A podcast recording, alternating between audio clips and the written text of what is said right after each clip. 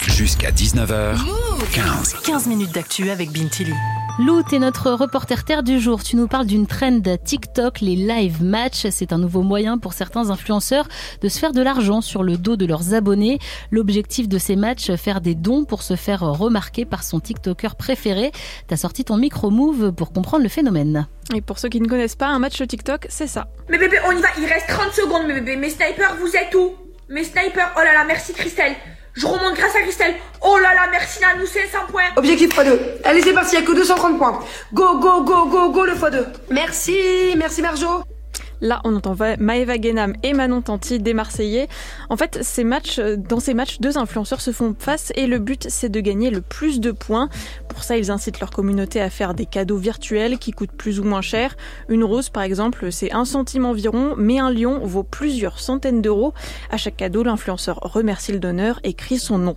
À 15 ans, Eva suit parfois ces matchs TikTok, mais de loin. Parfois, je regarde un peu, et après, je skip et je regarde surtout les vidéos. Personnellement, je mets pas vraiment euh, d'argent dans les applications puisque bah, ça sert un petit peu à rien puisque les, les influenceurs ils gagnent déjà de l'argent en faisant des vues. Du coup, à quoi ça sert d'en faire encore plus et de donner encore plus euh, dans des lives? Lou, malgré la vigilance des ados, certains se font quand même avoir. Oui, surtout les plus fragiles. C'est le cas du fils de Sabine. Il est au collège quand il vole plus de 3000 euros d'économie à sa mère. D'abord furieuse, Sabine finit par comprendre que son fils a besoin de reconnaissance. Son objectif, c'était que les TikTokers euh, qui suivaient son nom, parce que mon fils a du mal à se faire des amis dans la vie en général. Mais au fur et à mesure qu'il s'est rendu compte qu'au plus il donnait, au plus les TikTokers allaient crier son nom et qu'il allait euh, se sentir important, ben, euh, plus il a voulu donner. Et donc finalement, il a été prendre euh, l'argent qu'on mettait de côté depuis plus d'un an pour partir en Thaïlande et ça a été d'abord 10 euros, 20 euros, et puis euh, ils partaient acheter des cartes euh, jusqu'à 300 euros euh, en une fois. Et, et ces gens-là qui n'ont pas conscience de ça, en fait, quand on les entend, ils disent on les oblige pas à donner de l'argent, on force personne, mais c'est clairement de la manipulation. Donc c'est honteux ce qu'ils font, c'est honteux.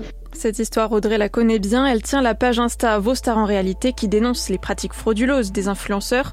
Pendant plusieurs mois, elle a analysé les matchs TikTok et elle pointe un vrai phénomène de dépendance. C'est-à-dire qu'on va se sentir proche de la personne qui organise le match.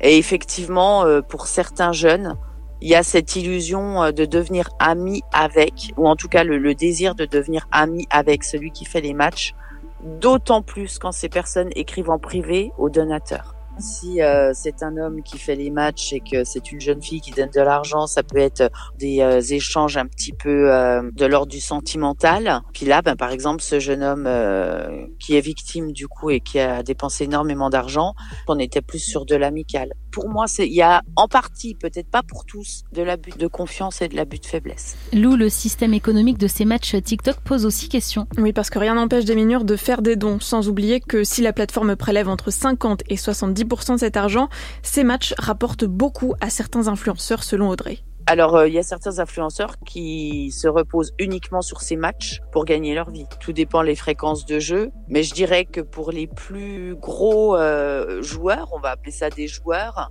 on est sur du 75 100 000 par mois, 100 000 euros par mois, estimé. Hein.